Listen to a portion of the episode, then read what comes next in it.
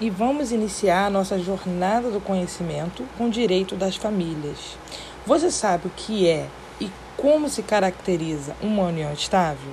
Então, para que haja configuração de uma união estável, é preciso preencher alguns requisitos. São eles: relacionamento público, duradouro e com a intenção de formar família.